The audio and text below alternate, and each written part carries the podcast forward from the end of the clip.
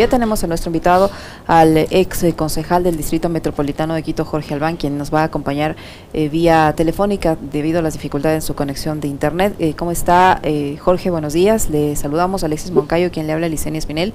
Yo le preguntaba que la ciudad capital, de acuerdo a las encuestas, se siente abandonada, no se siente representada, hay muchísimos problemas en materia de empleo, de seguridad, de sanitario, vial y también eh, el tema de la falta de operación del metro, un proyecto en el que se ha invertido tantos millones de dólares que tiene la ciudad, como lo decía Alexis, totalmente endeudada. Y el eh, alcalde de Quito, eh, el señor Santiago Guarderas, ha dicho con bombos y platillos que en sus tres meses de gestión al frente de la alcaldía como principal, porque ha estado desde el principio de esta administración municipal, eh, ha ejecutado o ha invertido o ha gastado 515 millones de dólares. Esa inversión, ese gasto se, se ve reflejado en la ciudad, en el mejoramiento de la calidad de vida, de los servicios que presta la alcaldía.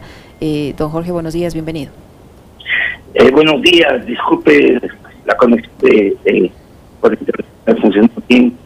espero que a través de, esta, de este medio podamos intercambiar algunas ideas me parece que el problema principal eh, consiste en que Quito perdió eh, un horizonte, no tiene un plan, no se carece de, una un proyecto eh, de carácter urbanístico, de carácter social, de carácter político, que sea liderado por el municipio, que es la entidad que debe construir ese proyecto. Efectivamente, de uno de los comentarios que pude escuchar en este proceso de conexión. Rodas, como el alcalde Rodas, se diluyó un proyecto de ciudad. Eh, no se sabía qué destino tenía la ciudad. Y esto ha sido agravado crítico con las dos alcaldías posteriores, la de Yunda y ahora la de, la de Guarderas. Las islas que menciona el alcalde Guarderas que se han gastado, no sé de dónde salen en primer lugar, porque no se puede resolver ni aplicar ni ejecutar un presupuesto de esa magnitud como la que ha mencionado en apenas tres meses y cuando no existen proyectos. De tal manera de que me resulta extraño la cifra que él menciona y evidentemente no se refleja en ninguna obra porque algunas áreas de, de repavimentación que se, que se observan en la ciudad no justifican ni de lejos la magnitud del presupuesto a la que se está refiriendo. Él está mencionando alguna concreción respecto a pagos por el metro, por ejemplo, tal vez eso podría ser una, una importante, pero de ninguna manera eh, llegaría a los niveles que está mencionando. Mando la idea, creo, creo que lo importante, más allá de estas declaraciones del alcalde que suena más a un intento de posicionarse o de recomponer su figura eh, eh, en la gestión municipal, creo que lo importante es, eh, la observación que hay que hacer es, ¿cuál es el proyecto de ciudad? ¿Tiene el alcalde Guarderas un proyecto de ciudad? ¿Tienen los concejales, con las diferencias políticas que son entendibles y razonables, tienen los concejales proyectos de ciudad, propuestas de ciudad? Es la que aspiramos los a tener? Esta es la pregunta sustancial y ahí viene a ver los el origen de los principales problemas o que enfrenta Quito en estos momentos. ¿Cómo está Jorge? Un gusto poder conversar con usted y saludarle. A ver, estamos, estamos en un año preelectoral, entonces eh, Quito entra en disputa, ¿no? Y habrán sectores interesados, los mismos que, por ejemplo, empujaron la salida de Yunda, que lo pusieron a guarderas donde está, eh, algunos otros sectores que ya gobernaron y que administraron esta ciudad. Ah, ahí está la DP, la ID, la DP ahora convertida en Creo, ¿no? Ah, y la ID también, eh, que cobró fuerza con la candidatura presidencial de Javier Herbas, quien comentan podría ser el candidato alcalde. Yo soy un poco más escéptico, creo que Herbas tiene entre ceja y ceja Carondelet. Está también la Revolución Ciudadana que administró esta ciudad con, con, Augusto Barrera y que de alguna forma eh, tratará también de dar disputa en un territorio que por ahora le resulta bastante adverso y hostil, que es Quito. Eh, ¿cómo, ¿Cómo prevé usted que se desarrolla esa disputa política entre todos estos eh, eh, sectores y actores interesados en? Mire, eh, efectivamente hay esa disputa política, yo coincido con usted en el sentido de que hay un intento importante de recuperación de la idea a través de la candidatura de Herbas a la presidencia que resultó relativamente exitosa, sobre todo eh, con una votación aquí en Quito. Eh, y creo que la idea intentará eh, ganar la alcaldía de Quito. Ese me parece que es el proyecto principal. Yo también creería que no es Delmas de candidato. A mí me suena más otras personalidades dentro de ese partido que votarán por esta candidatura. Y no sé si vayan a tener el mismo éxito que tuvieron en las elecciones presidenciales. Y claro, está la democracia popular, creo, eh, que seguramente apostará a tener una, eh, una uh, participación importante en, en las elecciones de la alcaldía. Tampoco ahí se candidato, sonaba eh, el, el, señor Orguín, Juan Carlos Orguín, como candidato previsible de creo pero con la designación de él como canciller a lo mejor está pensando en otras figuras, no sé si la actual concejala Luz Elena Coloma sea la escogida o, algunos mencionan a Roque Sevilla eh, como una un posible postulante a esa dignidad. Y ciertamente está claro la Revolución Ciudadana, que también creo que está mm, discutiendo nombres eh, dada la situación más complicada que enfrenta la Revolución Ciudadana en Quito, efectivamente, como se menciona. No hay una claridad respecto a otras candidaturas, particularmente lo que podríamos llamar la izquierda eh, más tradicional eh, y, el movimiento Pachacuti. No sé si están eh, barajando todavía, no sé, no se ha escuchado, yo no he escuchado todavía opciones a ese nivel pero que tenga una cuarta candidatura con alguna opción electoral. El tema es igual. Creo que lo que la reflexión que hay que hacer y que tenemos que hacer los ciudadanos es cuál es el proyecto que tiene Creo para la ciudad de Quito. o, bueno, darle, darle la vuelta a la Virgen del Panecillo. o sea, y esa es la, esa es la propuesta, imagínate, el futuro que nos espera. A mí me da la impresión, la impresión que hay un intento de privatización, imponer un modelo liberal en la gestión de la municipalidad quiteña. Ese me parece que es el, el, esquema principal que maneja, creo, la democracia popular y esto tiene repercusiones importantes, por ejemplo, para el manejo del metro. Yo datos siento que ha habido una especie de contubernio para demorar indefinidamente la inauguración del metro o la puesta en marcha del metro, porque el modelo que se ha planteado y que incluso lo está planteando el alcalde Guarderas no es de su plena satisfacción. El hecho de que, eh, digamos que es indispensable, absolutamente importante que haya una empresa que asesore la, operación del metro, porque en el Ecuador y en en particular no tenemos experiencia en la gestión del metro. Eso siempre estuvo previsto que se requeriría una, el apoyo, el asesoramiento, la gestión y en los años iniciales de la gestión de la operación del metro de una empresa con experiencia eh, en el manejo de estos sistemas.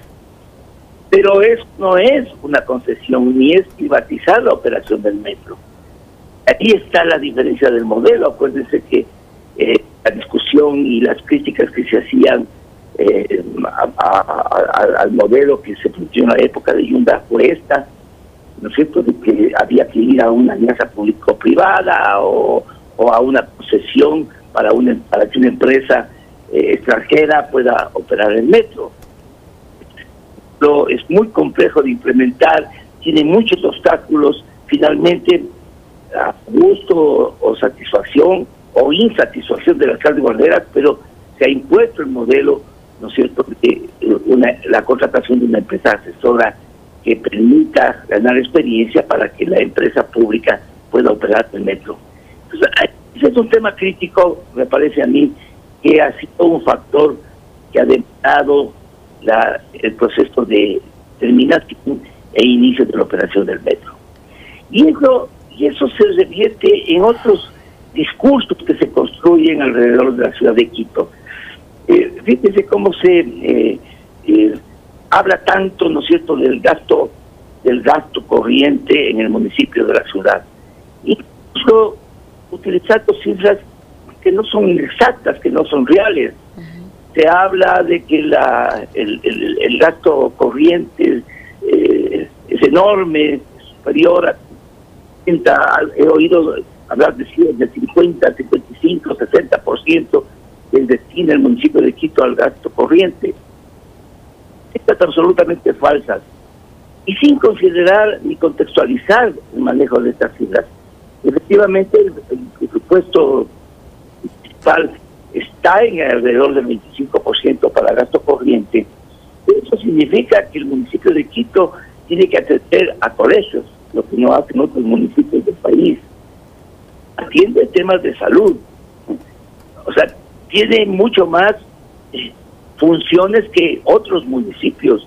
Tiene una inversión y un trabajo importante en los ámbitos de la cultura, de la, de la eh, inclusión social, en los aspectos sociales en los que otros municipios no intervienen. Y maneja empresas públicas.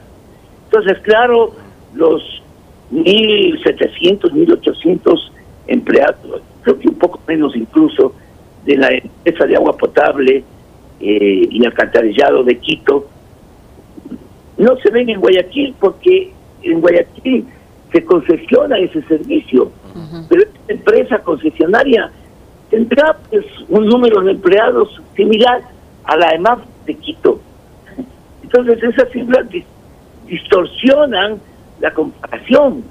Si se quiere comparar adecuadamente hay que ver cuánto gasta, cuánto cuesta el servicio de agua potable y alcantarillado en Guayaquil a través de la concesión y cuánto gasta la EMAP en Quito para los servicios de agua potable y alcantarillado y saber que en Quito hay una cobertura muy alta, ¿no es cierto?, de agua potable casi, casi universal eh, y alcantarillado frente a un déficit importante que tiene aquí los servicios de agua potable y alcantarillado.